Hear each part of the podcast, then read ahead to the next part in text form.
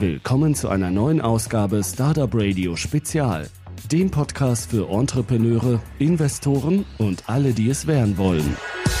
Hallo und herzlich willkommen, meine lieben Zuhörer. Hier ist Jörn. Ich habe heute zwei Leute in einem Interview. Kirill. Hallo Jörn. Den kennt ihr schon. Und wir haben uns natürlich einen Gast äh, dazu geholt. Hallo Otto. Kannst du dich einmal ganz kurz vorstellen? Ich bin Otto Birnbaum, Principal im Berliner Büro Tech Ventures. Was bedeutet das eigentlich, Principal zu sein? Ganz konkret heißt das, dass ich das Berliner Büro von Partech Ventures leite, vor allem dafür verantwortlich bin, neue Investitionen zu sourcen und zu tätigen und dann aber auch verantwortlich bin, die Investitionen zu begleiten, durch Höhen und Tiefen zu führen und, und bei einem Exit langfristig zu helfen. Und wie bist du da eigentlich gelandet? wie, wie kommt man in Venture Capital? Also wenn du, wenn du kleine Kinder irgendwann mal fragst, ja, willst, willst du werden Fußballer, Lokomotivführer? Ich habe bis heute noch von keinem gehört, Venture Capitalist. Also es war sozusagen nicht geplant, als 16-Jähriger im VC-Business zu landen, aber ist vielleicht so eine logische Schlussfolgerung von verschiedenen Etappen. Also als Unternehmensberater habe ich viele andere Unternehmen gesehen und, und bei kritischen Fragen begleiten können. Dann selber nochmal ein Start-up mitgeführt und auch nochmal mit vorangebracht und dann gesagt, okay, jetzt würde ich gerne auf die Investorenseite wechseln und da mehrere Startups sozusagen mehr so von außen begleiten. Du bist in Venture Capital als Investor eigentlich erst so ein Jahr oder zwei aktiv. Habe ich das so richtig verstanden? Richtig. Erst Ende letzten Jahres bin ich dazu gestoßen. Gibt es denn da so einen Fokus, wo du aktiv bist? setzt du dich vor allem mit Softwareunternehmen auseinander, weil du die aus deiner Beratervergangenheit kennst? Oder ist es mehr so, ja, ich schaue mir eigentlich mal alles an? Also wir haben ganz klare thematische Punkte. Es ist aber auch so, dass ich und wir als Fonds auch die Aussage unterstützen, you don't know what you don't know. Also wirkliche Innovation wissen wir nicht, was in fünf Jahren ist. Es wusste vor zehn Jahren noch keiner, dass Uber einmal irgendwie die Welt so disrupten wird.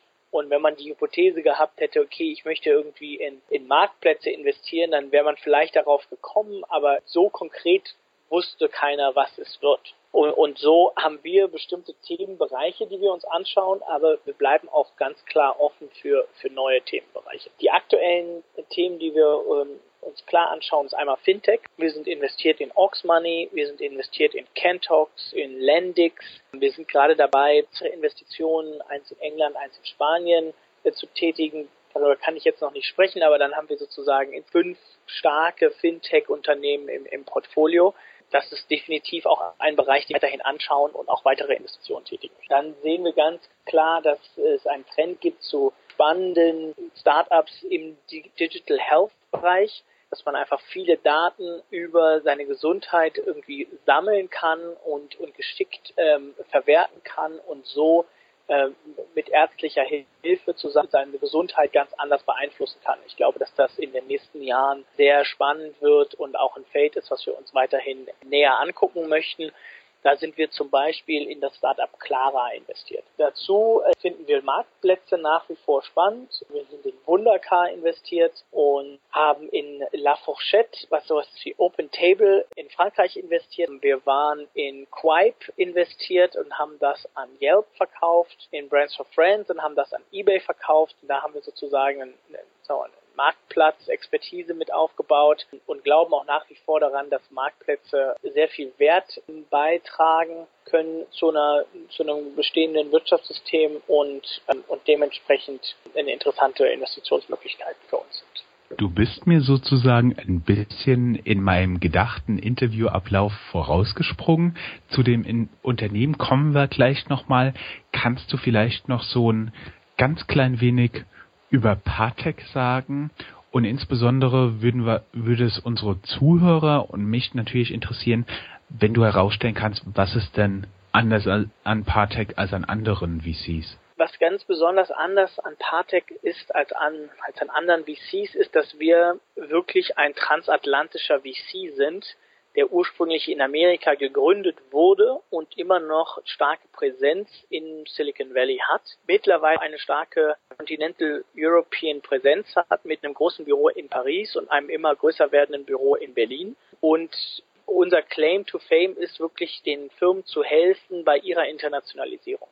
Man sagt, okay, wenn sie im deutschen Markt sind und erfolgreich sind, ist oft äh, der französische Markt als zweitgrößte Wirtschaftskraft Europa ein spannender Markt oder aber gleich der Sprung nach Amerika interessant. Wir haben mehrere Startups, die gegründet wurden, erfolgreich in ihren Heimatmärkten waren und jetzt in Amerika operieren. Und da können wir definitiv bei helfen, diesen Sprung in Amerika zu machen. Als nächstes ist doch wichtig, dass wir eigentlich einer der größten Continental European Player sind. Wir haben Fonds, einen Seed-Fonds, einen Venture-Fonds und einen Growth-Fonds.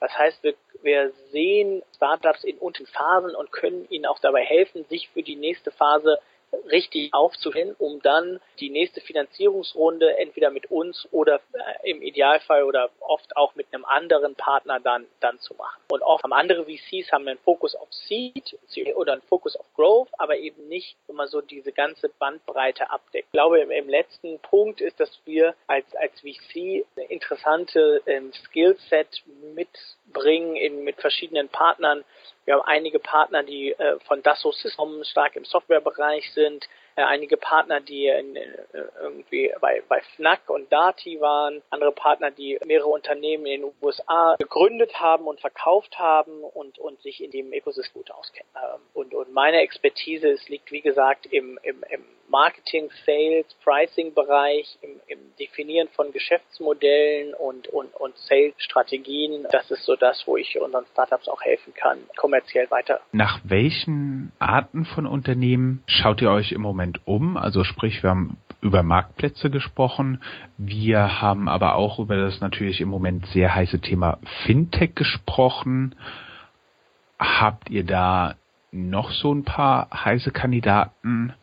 Und dann würden natürlich sich alle Zuhörer und ich brennen dafür interessieren, wie ihr da eigentlich so bei einem Investment vorgeht. Ich würde auch wiederum mit der letzten Frage anfangen. Ich glaube, was für uns, und das gilt für viele andere VCs auch, sehr wichtig ist, ist im ersten ist das Team. Das, man braucht ein starkes Team, Bezug zu einem gewissen Grad zum Produkt hat, die, relevanten Erfahrungen hat und wenn man ein wirklich richtig starkes Team hat, idealerweise mit Gründungserfahrung, dann kann dieses Team so einige Probleme, die auf es zukommen wird, eben lösen. Und wir kennen die Probleme jetzt noch nicht. Wir können manche davon vielleicht antizipieren, aber die wirklichen Probleme, die kann keiner vorhersehen. Deswegen muss man sich mit einem starken Team als VC setzt man aufs Team. Das ist 75 Prozent des, des Games. Team muss zu dem Produkt, zu dem Markt passen und aber auch sich klar als bestes Team unter seinen Wettbewerbern absetzen können. Es gibt ganz, ganz selten Startups,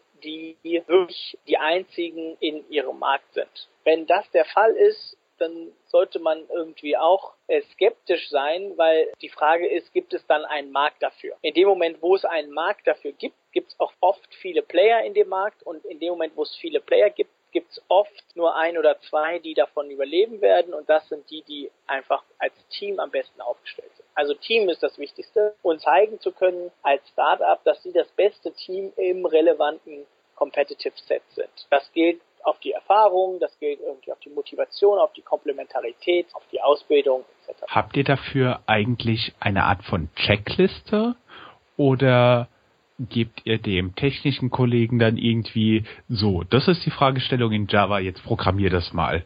Oder macht ihr einen Persönlichkeitstest mit dem CEO? Wie, wie geht ihr da vor? Dass, also ich weiß, nach was ihr schaut. Was mich jetzt aber interessieren würde, ist, wie schaut ihr danach? Also das wird Teil unseres Due Diligence Prozesses. Da gehen wir sozusagen im, im Detail darauf ein. Ganz konkret ist es so, dass wir jetzt also ich persönlich einen CTO nicht idealerweise screenen oder aussuchen könnte, weil ich nicht in, innerhalb unseres Teams den Technikschwerpunkt habe. Ich bin ganz klar der Marketing-Sales-Schwerpunkt. Aber um das sozusagen auszugleichen, dafür haben wir mehrere Team-Member, die, die dann die richtigen Fragen stellen können. Und was wir auch oft machen, ist, dass wir setzen CTOs von unseren aktuellen Portfoliofirmen in Kontakt mit den potenziellen CTOs von, von möglichen Investitionen und lassen die, sagen wir mal, einmal eben ganz klar strukturiert erfassen, wie die Dinge technisch aufgesetzt sind, warum welche Programmiersprache, welches Modul etc. verwandt wurde, um und kriegen dann deren Einschätzung, um zu sagen, okay, wie gut ist äh, ist das Team technisch aufgestellt, ja oder nein. Und, und analog, sagen wir kann man das in einem, in einem Sales-Prozess machen, kann man sagen, okay, wie gut ist der CMO? Um auf deine Frage zu antworten, wie ist das Wie, da würde ich mir einfach mal, guckt man sich die Sales-Pipeline an, guckt man sich die Sales-Unterlagen an, guckt man sich die Sales-Prozesse an, guckt man sich die KPIs, die gemeasured werden, um eben so zu sehen, okay, wie professionell sind sie aufgestellt. Da hätte ich noch eine Frage.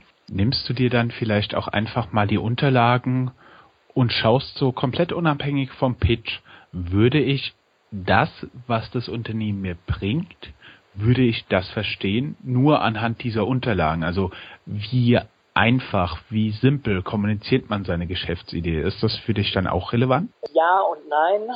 Das kann der Fall sein, wenn es ein B2C-Produkt ist oder ein leicht zugängliches B2B-Produkt. Wenn es aber die, die Zielgruppe die Kundenzielgruppe sehr weit von meinem Kompetenzgebiet entfernt liegt, dann bin ich einfach nicht die richtige Person, das zu entscheiden. Ich habe gerade mit einem Startup gesprochen, die im Innovation Management ist und deren Zielgruppen sind Innovation Manager. Klar kenne ich das Thema, und kann sagen, okay, wie gut und wie einfach ist es zu verstehen, aber ich kenne jetzt deren Problemstellung nicht und weiß nicht, ob die jetzt genau, sagen wir mal, die Pinpoints hier treffen. Und was wir da machen ist, wir, wir gehen ganz klar in, innerhalb unseres Netzwerks und suchen die relevante Zielgruppe und fragen die, diesen Sales Pitch einmal sich anzuhören und diesen zu verstehen. Weil, weil alles andere ist, also im B2C-Bereich, klar kann man das dann machen, aber im B2B-Bereich braucht man schon die relevante Zielgruppe, die das bewerten. Wie suchen wir und wonach suchen wir? Wir suchen sozusagen nach einem starken Team mit einem starken Produkt in einem großen Markt. Ich möchte noch mal einmal kurz schauen, dieser große Markt ist immer eine, eine, schwierige Geschichte. Man kann sich einen Markt sehr leicht sehr groß und sehr leicht sehr klein rechnen. Und da geht es darum, wirklich den relevanten Markt einmal zu definieren, um zu sagen, okay, wir haben hier eine ein Produkt oder eine Lösung für ein Problem in, in einem Markt, der wirklich eine signifikante Größe hat. Und das ist oft an das Problem gekoppelt. Das heißt, wenn es wirklich um ein riesengroßes Problem geht, dann wird auch wirklich ein großer Markt da sein. Wenn es ein kleines Problem ist, dann ist der Markt vielleicht nischig, aber da muss man als VC äh, äh, suchen wir schon nach wirklich 100 Millionen Dollar Companies und aufwärts und dafür braucht man einfach ein wirklich signifikantes Problem. Um vielleicht mal noch kurz unseren Zuhörern so das Ganze begreifbar zu machen, würde ich vielleicht noch mal so das Beispiel von Airbnb geben, beziehungsweise das das Beispiel von Hotels. Als Hotel hast du ja immer eine gewisse Gruppe von Kunden, die zu dir kommt, also sprich dein Markt. Die Frage ist dann aber immer, inwiefern musst du dann irgendwelche Wettbewerber, also Hotels, die viel teurer sind, Hotels, die viel günstiger sind, Jugendherbergen, irgendwelche Messezimmer oder sogar Zeltplätze mit dazu rechnen, um, um überhaupt den für dich relevanten Markt beizukommen. Also selbst wenn man sich das jetzt überlegt, merkt man, ja, ich kann es links rumdrehen, ich kann es rechts rumdrehen, ich kann die reinnehmen, ich kann die rausnehmen. Also so einen Markt wirklich zu definieren, kann unglaublich schwer sein. Ja, absolut. Und bei Airbnb äh, kann man ganz klar, muss man muss man sich halt vielleicht einmal den Use Case einmal anschauen. Und da sind dann so die Zahlen, bleiben die Menschen eine Nacht oder zwei Nächte oder bleiben sie drei bis fünf Nächte und aufwärts. Ich kenne jetzt die Zahlen nicht, aber würde tippen, dass ein Airbnb nicht eine kleine Nacht ist, sondern eigentlich zwei, drei Nächte und dann auch äh, äh, wahrscheinlich oft mehr im, im Leisure-Bereich als im geschäftlichen Bereich, etwas im niedrigpreisigeren Bereich als im hochpreisigen Bereich. So, und wenn man das dann dementsprechend abzieht, also die Businesskunden rausrechnet und die höherpreisigen Hotels rausrechnet, dann kommt man schon in einen Markt, der etwas kleiner ist und dementsprechend aber also trotzdem noch groß genug, sonst wäre es auch keine so große Firma. Aber da dann kann man auch die Zielgruppe klar definieren. Dass man sagt, okay, es sind private Leute, die über Wochenenden oder verlängerte Wochenenden oft bleiben oder noch länger und die sonst ja in ein billiges Hotel gehen würden oder oder sich ein Apartment mieten würden. Also die Idee ist sozusagen, wenn man sagt, wonach sucht ihr? Wir suchen also nach Startups, die ein wirklich großes Problem lösen. Und dieses Problem von Airbnb wird gelöst, das ist, dass viele Leute brauchen einen Schlafplatz in einer Stadt für ein paar Nächte, nicht ins Hotel gehen und zur gleichen viele Leute eine hohe Miete haben und auf der Suche nach einem Nebenverdienst sind oder zumindest einem einem, einer Unterstützung, um diese Miete tragen zu können. Ja? Und deswegen funktioniert Airbnb großartig, weil es sind zwei große Probleme auf dem Marktplatz. Einerseits gibt es großes Problem, wo finde ich das richtige Hotel? Oder den richtigen Schlafplatz, besser gesagt, und zweitens, wie ich noch Geld verdiene und meine Miete bezahlen. Äh, äh, als nächstes, was bei Airbnb ein schönes Beispiel ist, es ist wirklich disruptiv. Es denkt eine Industrie komplett neu. Ich würde behaupten, dass auch keine Hotelkette auf die Idee gekommen wäre, ein Startup Peer-to-Peer Schlafplatzvermittelbereich aufzumachen. Das ist eine komplett neue Idee zu sagen, okay, wie können wir eigentlich die Leute untereinander vernetzen, gegenseitig ihre Betten anzubieten. Das ist so das Zweite. Das ist wirklich ein komplett disruptiver Ansatz. Und das Dritte, und das kommt so ein bisschen zum Team zurück, es ist nicht nur ein großer Markt mit einem disruptiven Modell, sondern es ist auch noch extrem gut umgesetzt, weil das Hauptproblem, was dann kommt, ist, kann ich der Person trauen? Wird sie das ganze Apartment zerlegen? Wird es insgesamt sauber und ordentlich sein. Und da hat Airbnb halt einen fantastischen Job gemacht, indem sie Ratings eingeführt haben, indem sie Facebook-Freunde mit reingelinkt haben, äh, indem sie wirklich einen ganz starken Community-Aspekt haben, wo die Community sich selber kontrolliert und dafür sorgt, dass es irgendwie eine, eine gute Erfahrung sowohl für den Host als auch für den Gast ist. Und das ist so der dritte Aspekt, dass es eben das Wie extrem wichtig ist, weil es gibt auch ganz viele Copycats von Airbnb und die setzen sich durch, weil das Wie halt nicht richtig ist. Airbnb ist doch eigentlich ein Copycat von Couchsurfing, oder? Weil Couchsurfing gab es ja schon sehr, sehr früh und das, was ja Airbnb jetzt anbietet, gab es ja schon eigentlich. Ja und nein. Couchsurfing gab es schon sehr, sehr früh. Oh, ich würde aber nicht sagen, dass das der gleich. Äh, es gibt sehr ähnliche Aspekte, dass man sich gegenseitig beherbergt, aber Couchsurfing war meines Erachtens immer kostenlos. Also das war nicht wirklich professionell gedacht und auch mehr so als Couch, als, als wirkliches Zimmer oder ein ganzes Apartment. Also deswegen würde ich sagen, ist das nicht so, das war wirklich viel mehr Community und noch weniger Professionalität, aber dementsprechend auch weniger ja äh, hands off. Also ich konnte da nicht zum Couchsurfen kannst du nicht irgendwie kommen, deine Sachen ablegen, verschwinden und am nächsten Tag irgendwann wiederkommen. So, das war dann schon so, man hat dann mit den Gästen und dann sortieren und man gehörte dann irgendwie so so mit zu der WG oder zu, zu dem Apartment. Ist bei Airbnb ist es schon professioneller. Man kann einfach, man, man hat sein Zimmer und, und ist jetzt nicht automatisch mit eingebunden in das soziale Umfeld. So, jetzt wissen wir, dass Airbnb nicht unbedingt Couchsurfing ist, nicht unbedingt Hotel ist. Du hast uns einen relativ guten Einblick darin gegeben, nach was ihr sucht. Und wir haben jetzt drei Punkte, anhand denen ihr das festmacht. Und ihr sucht im Moment im Bereich Fintech nach Investments. Ihr sucht im Bereich nach Marktplätzen. Gibt es noch einen Bereich, wo ich was vergessen hätte? Ja, es gibt auch noch Digital Health, den wir ganz klar suchen. Da sind wir aktuell in Clara investiert, können wir später auch nochmal kommen. Und was auch so ein bisschen in die Marktplatzthematik spielt, ist so der Punkt Labor on Demand.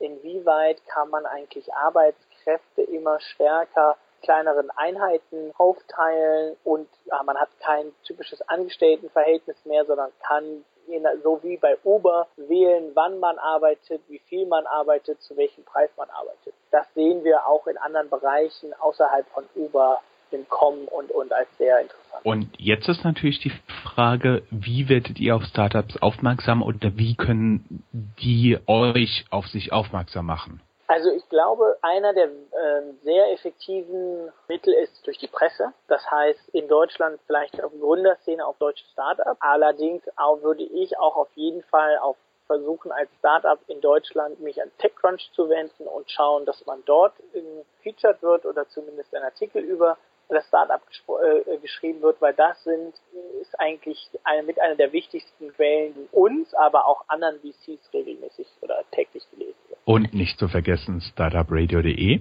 Ulkigerweise wissen wir von einer Handvoll Unternehmen, die bei uns im Interview waren, das dann auch später online gestellt wurde, die im Verlauf des Ganzen dann auch Anfragen von VCs bekommen haben. Und ich meine, du bist ja offensichtlich auch auf uns aufmerksam geworden, oder? Absolut. Aber also Startup Radio, genau, ist definitiv ein Kanal und würde ich aber eben unter den Kanal Presse mit, mit reinpacken. Das bedeutet, ihr bekommt die Startups gut mit, wenn sie ordentlich PR und Marketing machen.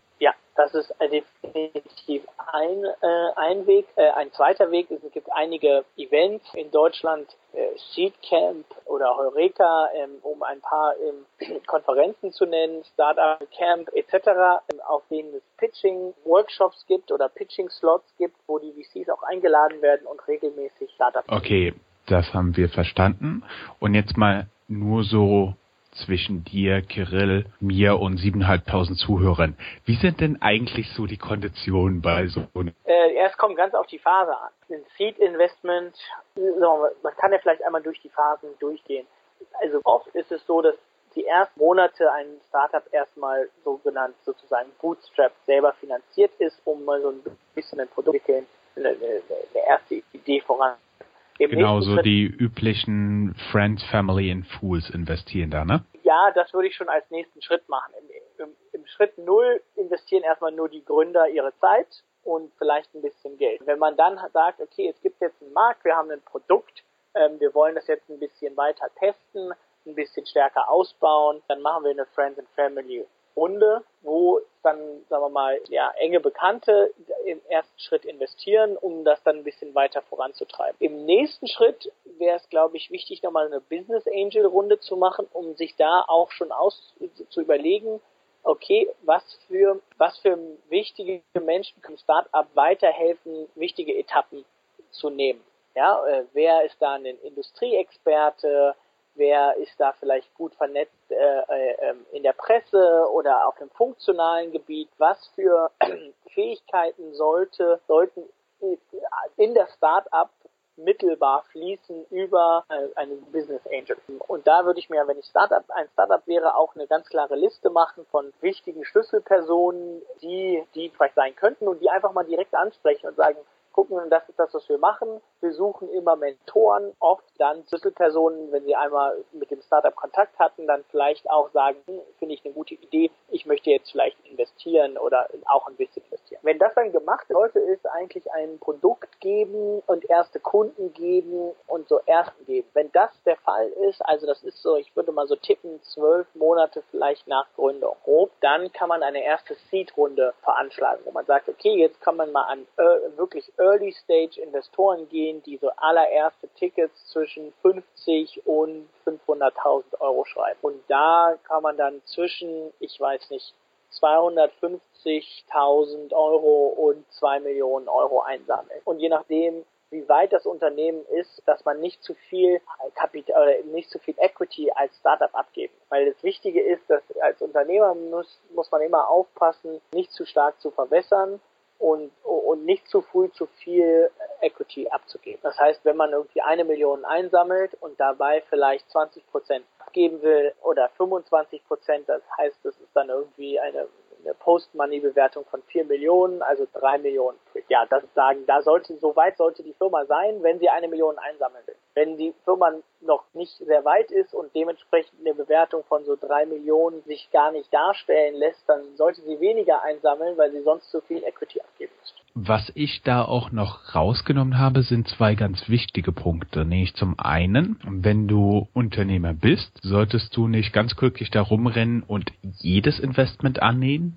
Zum einen, wichtiger Punkt, solltest du praktisch selbst eine Checkliste haben, mit welchem VC möchte ich zusammenarbeiten mit welchem Business Angel möchte ich zusammenarbeiten? Was erwarte ich von denen? Und zum Zweiten, du solltest natürlich auch nicht ganz wild herumrennen und jedem ein Stückchen von deinem Unternehmen, bös gesprochen, geben.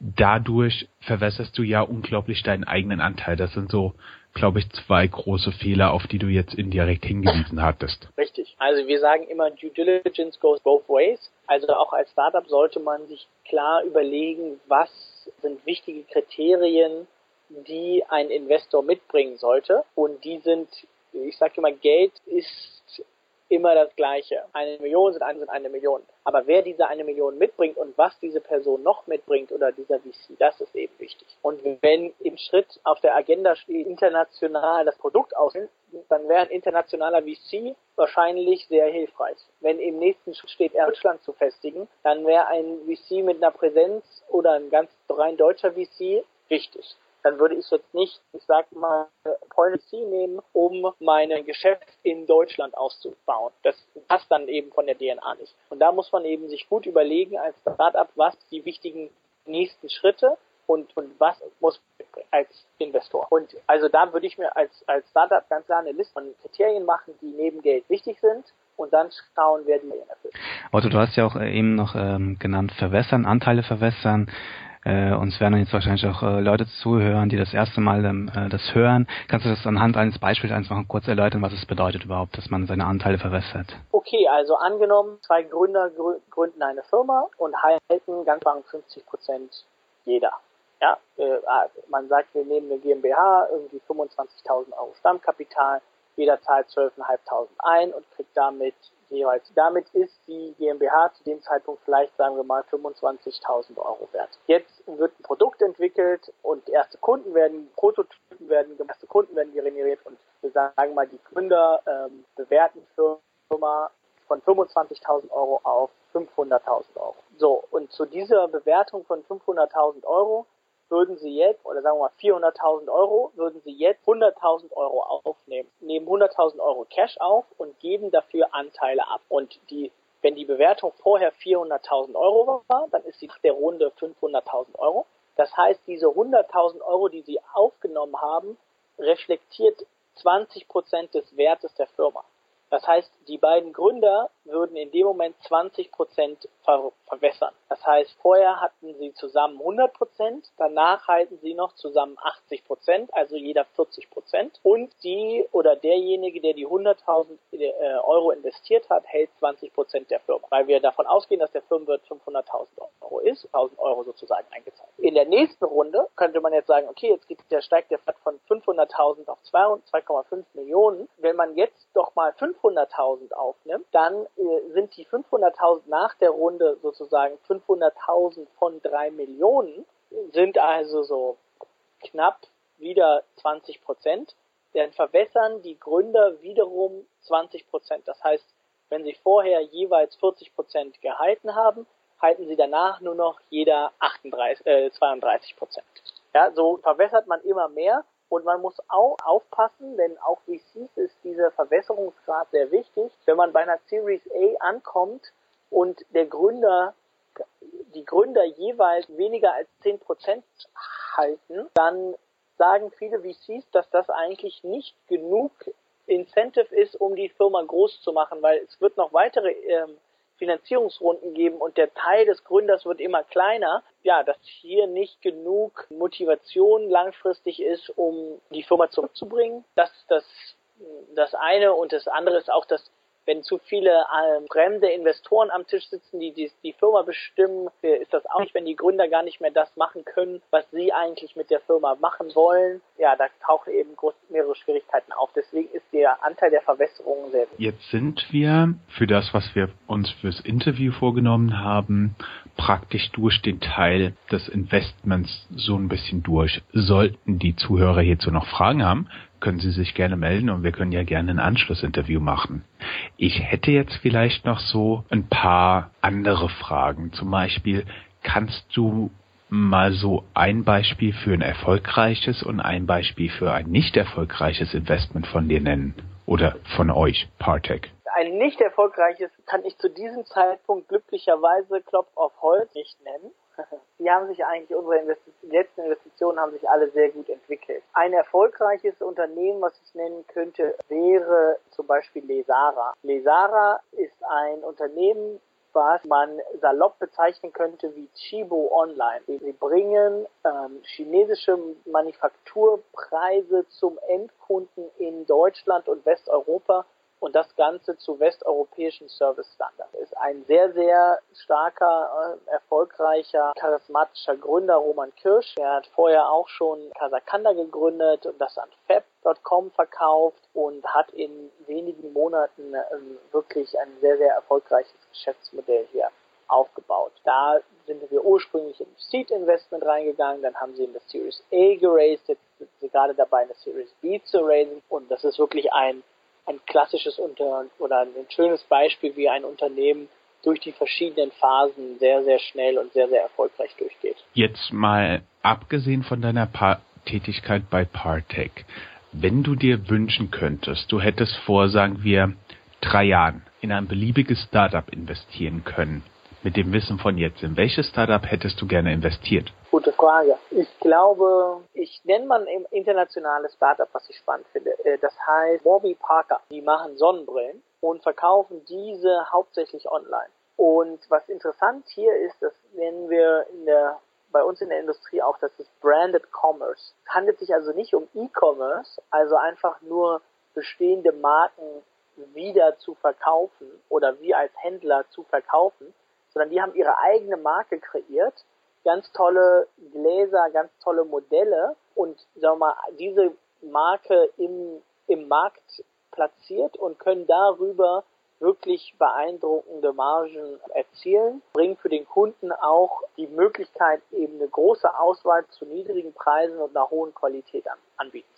Und ich glaube, dass das Vorreiter in, in so einem Branded Commerce und das wird in der, in der Zukunft wird es noch einige andere Modelle in, in diesem Bereich geben. Also das Thema Branding ist natürlich sehr interessant. Da bin ich mir sicher, Kirill, da werden wir in nächster Zeit noch mal eine Aufnahme zu machen. Für unsere Zuhörer ist das jetzt im Moment gerade nicht nachvollziehbar, aber wir machen diese Aufnahme hier an einem Mittwochabend. Es ist schon 20 nach 11 und deshalb würde ich dich nach über 50 Minuten Aufnahme jetzt mal so langsam entlassen, vielleicht noch mit den letzten zwei Fragen, die wir uns so ein bisschen aufgehoben haben. Otto, stell dir vor, du erhältst die Möglichkeit, einfach mit einem Satz der ganzen Menschheit etwas mitzuteilen.